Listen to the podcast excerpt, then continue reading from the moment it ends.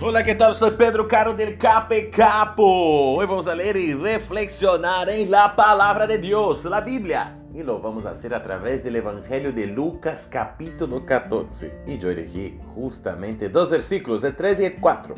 Presten atención. Entonces Jesús habló a los intérpretes de la ley y a los fariseos diciendo, ¿es lícito sanar en el día de reposo? Mas ellos callaron, y él tomándole le sanó y le despidió. Aunque Jesús estaba seguro que esto crearía algún tipo de pelea entre muchos que pensaban que no se podía hacer nada en ese día de reposo el sábado, él estaba convencido y decidido que no era la idea de Dios, no era la idea de su Padre que la gente no pudiera ser sanada.